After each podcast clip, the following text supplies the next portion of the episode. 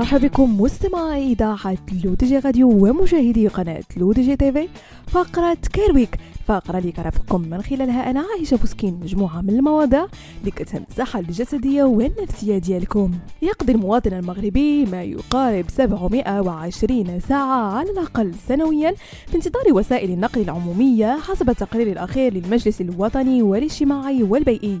وهو عدد الساعات الذي قد يزداد كثيرا عند مقارنته بالإشارات المرورية الطويلة أو السير البطيء بسبب الحوادث أو الإصلاحات أو عمليات التشييد وغلق الطرق.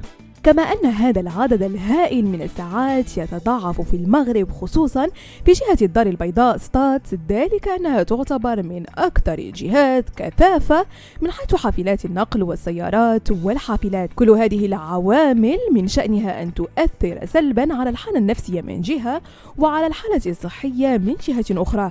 ذلك أن التلوث المروري يسبب مجموعة من المشاكل الصحية التي من شأنها أن تتفاقم مع مرور الوقت.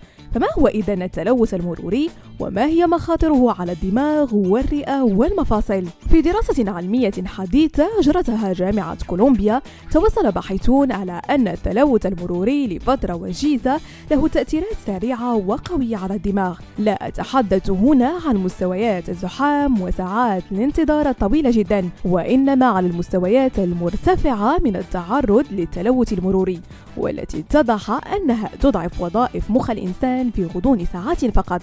أما على مستوى الرئة فهو يعد الجهاز الأكثر تأثرا بمشكلة التلوث المروري إذ يصبح تلوث الهواء بوابة لكثير من أمراض الجهاز التنفسي ومن ضمنها الربو والانسداد الرئوي المزمن والالتهاب الرئوي والسل. المفاصل هي الأخرى تتأثر بالتلوث المروري فعادة ما تعزى الإصابة بالتهاب المفاصل الروماتويدي إلى العوامل الوراثية ومع ذلك كشفت دراسة علمية تم إعدادها عام 2009 الدور الذي تلعبه الجسيمات الملوثة في الهواء أثناء التعرض للتلوث المروري على صحة مفاصل الجسم حيث قام مجموعة من الباحثين بدراسة أكثر من 90 ألف سيدة أمريكية يقطعن طرقا طويلة من وإلى مواقع عملهن لبحث مدى تأثير التلوث المروري على حالتهما الصحية.